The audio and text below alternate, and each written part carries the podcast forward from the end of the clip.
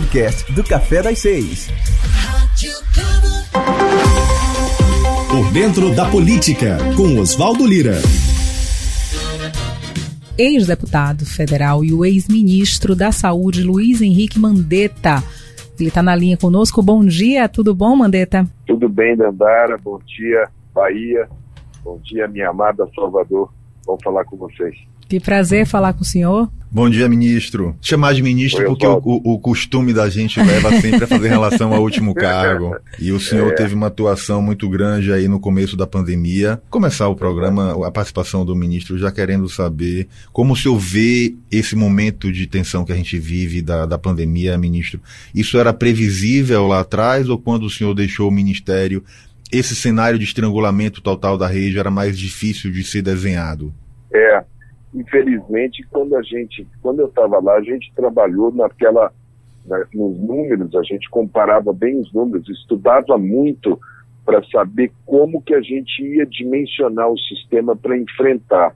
Então, aquela primeira que você chama de primeira onda, eu não gosto muito disso, eu acho que é a mesma doença com diferentes fases coletivas individuais, mas aquele chamado primeira onda, nós fizemos o cálculo de tudo, de quantidade de oxigênio, de quantidade de leitos, de gente, de tudo que a gente tinha, quantidade de máscara, planejamos, fizemos a chamada logística, é, com o SUS muito forte, porque era a união, né, através do Ministério da Saúde, os secretários estaduais, através do Conselho de Secretários Estaduais, e os secretários municipais com os seus prefeitos, com o Conselho de Secretários Municipais.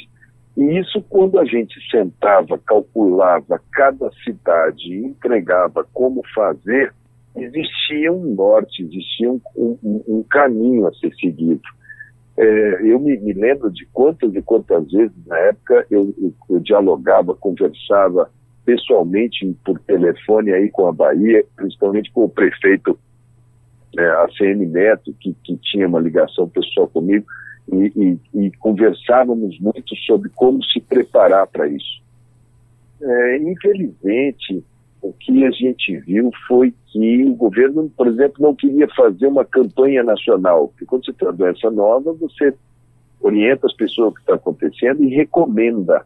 E a recomendação era que as pessoas evitassem aglomeração, não ficassem, para não fazer uma epidemia de grandes, de grandes proporções. Então eu me utilizava daqueles boletins para dar as informações para que a imprensa fizesse esse trabalho de levar as informações. E assim a gente passou com muita dificuldade aquela primeira onda, mas é, uma sucessão de erros, né?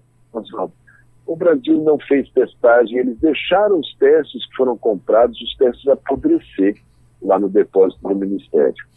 Quando foi oferecido vacina para o Brasil comprar, e esses laboratórios todos queriam vender para o Brasil, porque o Brasil é, é, é muito bom para vacinar, quer dizer, ia ser o cartão de visita para eles, em agosto, setembro do ano passado, para começar a entregar em novembro do ano passado, a gente já podia estar com esse semestre, pelo menos com todos os nossos idosos vacinados já é, e, e começando a vacinar comorbidade. É, o Brasil não quis comprar, achou que não devia comprar. Não, até hoje eu não entendo por quê. Trocaram um ministro, né, saiu eu, colocaram outro. O que colocaram no meu lugar ficou 20, 30 dias, pediu para sair.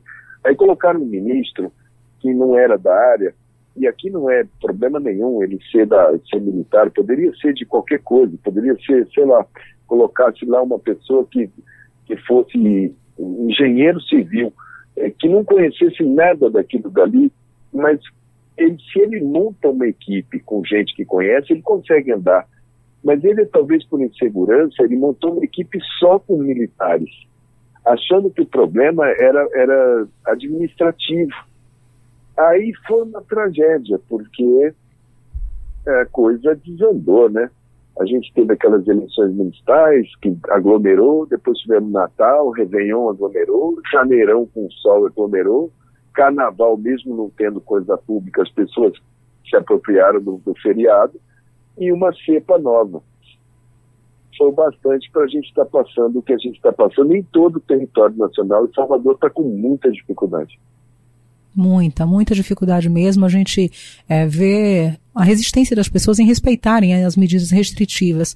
Ontem, por exemplo, ministro, a gente acompanhou manifestações no Brasil inteiro de pessoas é, protestando contra o, as medidas restritivas, né? Contra um possível não, lockdown. Não... a favor da morte, né? Exato. E aí a gente tem o discurso do, do presidente da República, que é a nossa maior autoridade sanitária, reforçando tudo isso. Como é que o senhor consegue visualizar essa mentalidade das pessoas ainda e de que maneira a gente conseguiria sair desse cenário tão complicado, já que nós temos todos esses problemas que foram citados pelo senhor agora há pouco, né?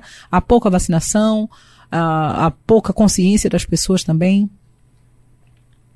Eu vejo que é, é, é, é, muito é muito fácil de sair disso daí, porque o presidente ele deve estar lendo as pesquisas, ele deve estar sendo informado que esse posicionamento de quem cultua ódio o dia inteiro, ódio, vamos ter ódio. Uma, primeiro era ódio ao Congresso, depois era ódio ao Supremo, depois é ódio à imprensa, depois é ódio, é, sei lá, ao ex-ministro, ódio, ódio, ódio. Agora a, a palavra de ordem deles é vamos ter ódio de governadores e prefeitos para que eles, para que a gente mostre uma força que não existe, é uma força burra, é a força dos radicais.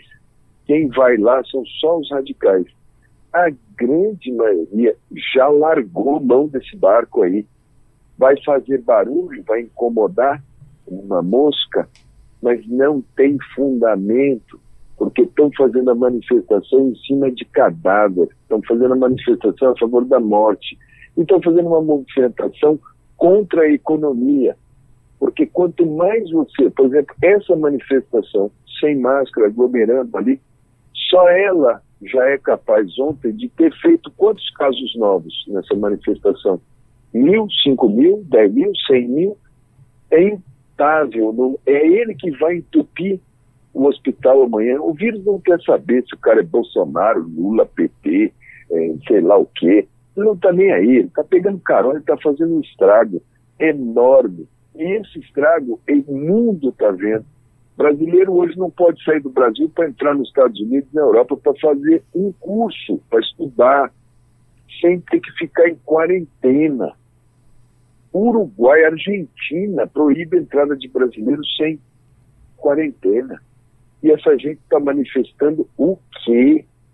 Contra o quê? Contra, contra o Brasil. Eu acho que, no fundo, se fizer uma terapia, um divã para cada um deles, eles têm ódio é do Brasil. Eu acho que no final eles vão ter ódio é de quem é brasileiro. Porque não tem nada, nenhuma vírgula em lugar nenhum que eles possam ter razão. Ministro, a gente percebeu aí nesse final de semana a informação de que o ministro Pazuello teria pedido para deixar o ministério alegando problemas de saúde e o presidente Bolsonaro chegou a conversar ontem, inclusive, com a médica Ludmila Ajá, que é de São Paulo, teria sido, já tinha sido cotada numa outra, num outro momento da pandemia, mas o próprio ministro Pazuello voltou atrás e disse que ele não estava saindo como o senhor vê essa instabilidade que se cria também com essas mudanças no Ministério? E se o nome da, da cardiologista Ludmilla é realmente um nome que consiga avançar nesse processo, já que ela tem posições muito claras, ela é contrária à politização, essa questão da cloroquina, enfim, como o senhor avalia essa possibilidade? o, o, o, ministro lá, o ministro Pazuello, é só o título de ministro, né? Porque ministro significa aquele que ministra, aquele que orienta, aquele que tem referência de profundo saber no assunto. Por isso ele vai ser ministro.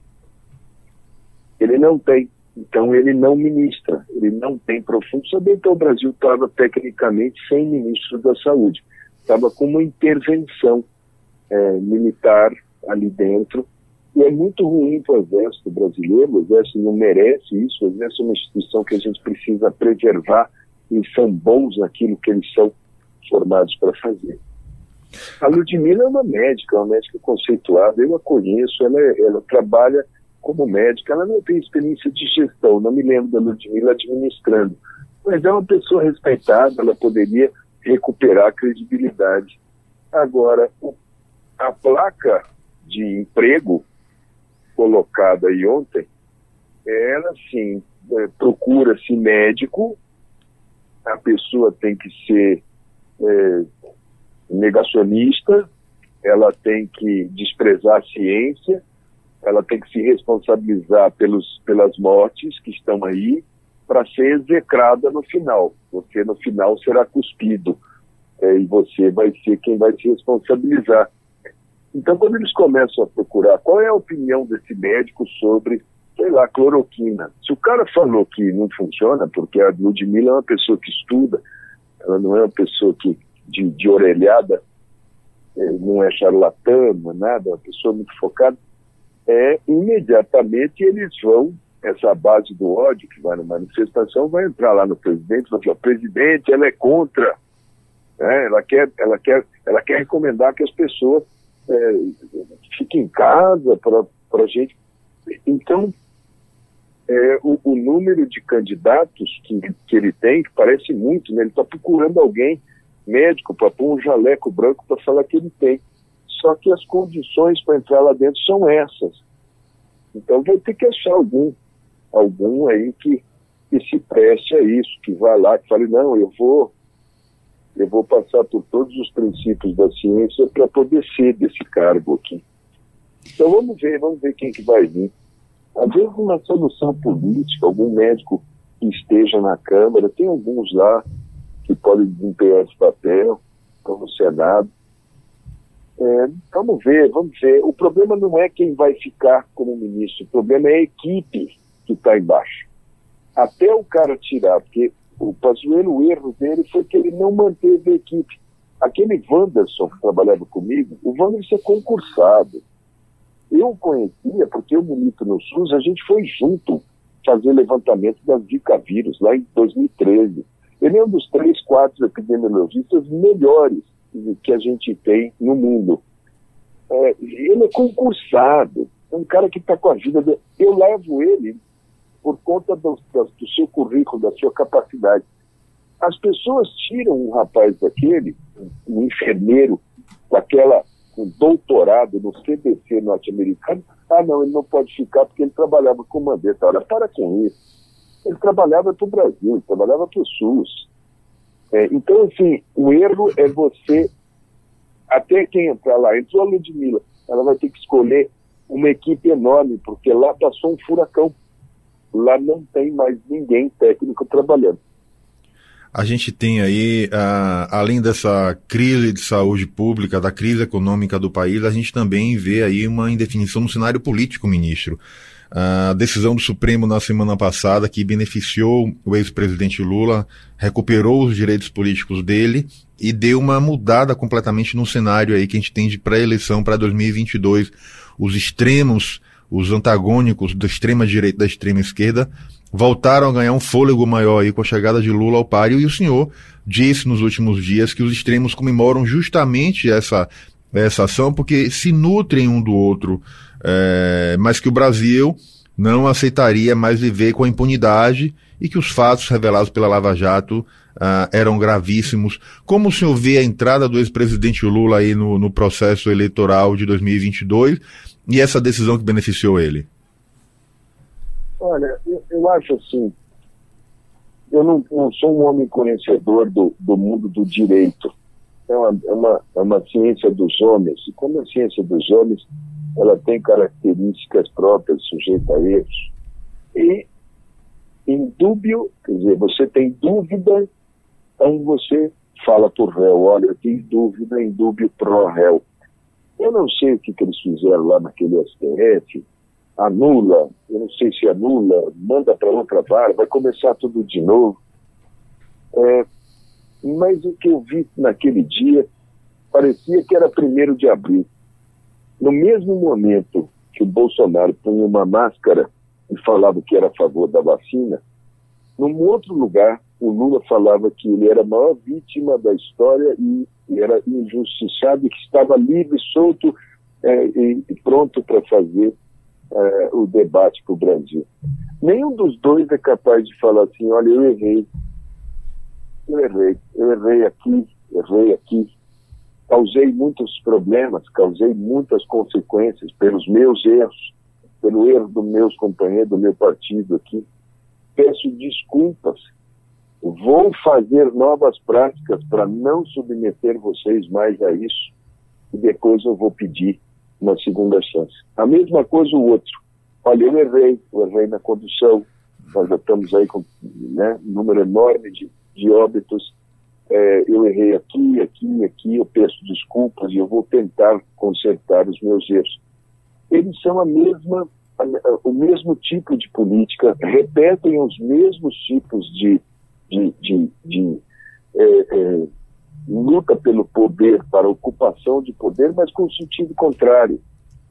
Você pega lá, você pega aí, sistema prisional, você vai ali na, naquela turma, eles falam assim, não, nós temos que soltar todas as pessoas que estão coitados das pessoas, soltem todas as pessoas na rua, as cadeias nossas são péssimas, então solta todo mundo, fala o PT.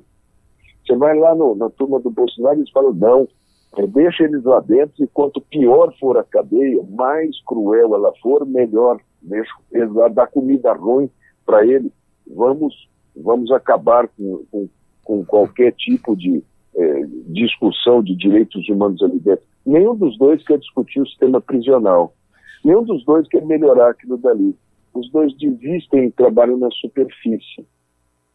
Não dá para a gente ficar com o país do jeito que a gente vem nos últimos 15 anos. É, é um, os dois falam assim: eu vou jogar. Eles jogam é, é, negro contra branco, eles jogam gay contra hétero, eles jogam é, é, proprietário rural contra índio, é, é, tudo, até médico agora a favor ou contra a cloroquina, você tem, nós fomos divididos, nós fomos fatiados em picadinho para que a gente não consiga ter uma voz única, para que a gente não consiga se unir. Acontece que a grande maioria da população ela não quer o extremo, nem de A nem de B. Nós vamos ficar escutando muito ruído né, de, do, dos 15, 20% de radicais que tem no lado A e lado B. E que é impossível de conversar. Às vezes você vai conversar, a pessoa é até chata, porque ela fica é, numa veneração, ela põe aquela pessoa como se aquilo dali fosse um ídolo que ela tem que falar aquilo. Mas a gente tem 60%, 70% das pessoas que estão olhando e falando assim, peraí, mas e se eu não quiser nenhum nem outro? Eu não quero. Eu, o que, que tem no cardápio? Eu só posso decidir se é preto ou é branco, não, não existe cinza nessa cor? É isso que eu acho que vai acontecer. Então, eu percebo muito da sociedade, muita gente falando assim, cara, eu não queria nem saber que existia governo, queria só que eles trabalhassem, parassem de atrapalhar, já estava bom. Dentro desse eu espírito. vem aí uma, uma, um período de, de discussão mais madura para o Brasil. A gente já experimentou os dois extremos, os dois extremos, o que traz para a gente. Se disputassem só os dois, eu não sei quem ganharia, mas que o Brasil perderia, feio perderia.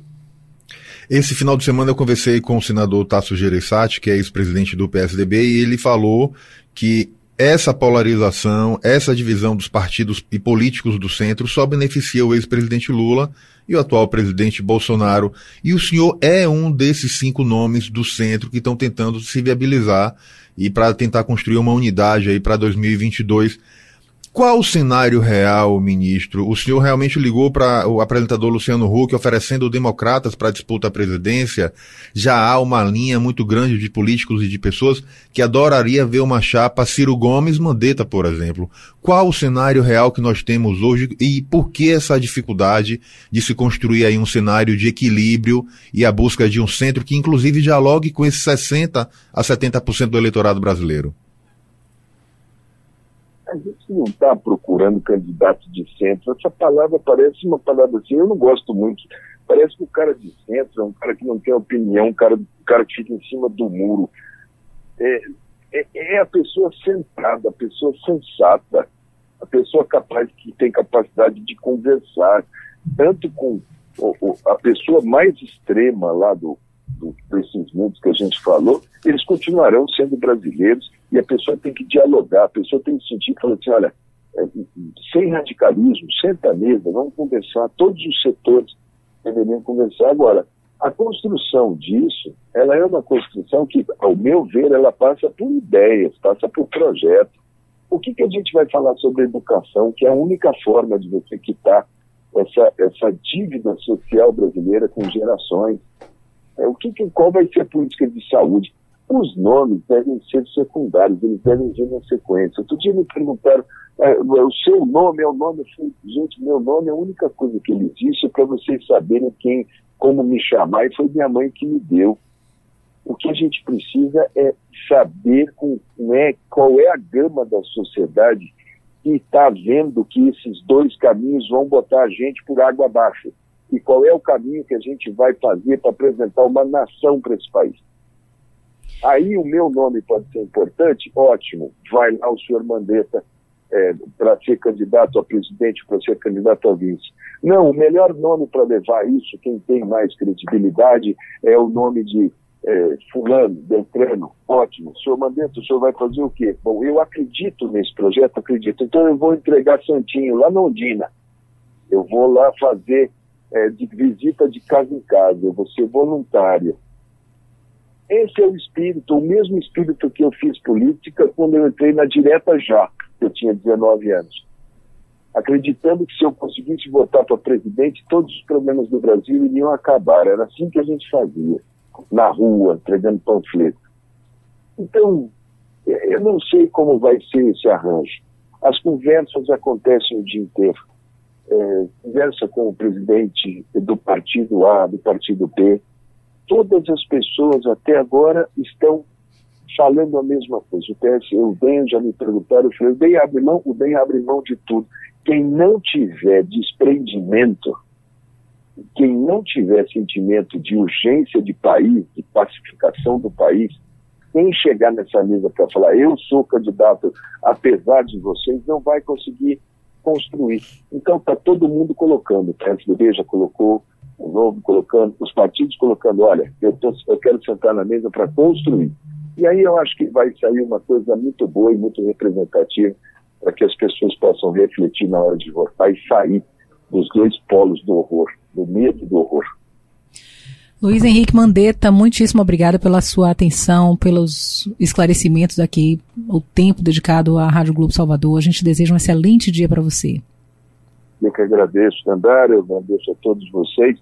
E, e, Salvador, por todo o carinho que você tem pelas, pelas, pelas pessoas, pela história, pela história de fé, por Irmã Dulce, por Mãe Menininha, enfim, por todos, todos os santos dessa Bahia. Vamos se cuidar, gente. Não dá para jogar esse jogo a favor da morte, não. É, vão ser dias duros, nós vamos passar aí duas, três, quatro semanas muito duras. As vacinas estão chegando, já tem uma luz ali. Lava as mãos, use máscara, tenha compaixão, tenha solidariedade, mas faz sua parte. A gente vai virar essa página junto, vai dar tudo certo, a gente vai voltar a sorrir. Obrigado, obrigado, gente. Um abraço. Obrigado, ministro. Obrigado. Bom dia pelo convite de estar aqui com você. Siga a gente nas nossas redes sociais e até o próximo podcast. Podcasts Rádio Globo. Realização Grupo Lomes de Comunicação.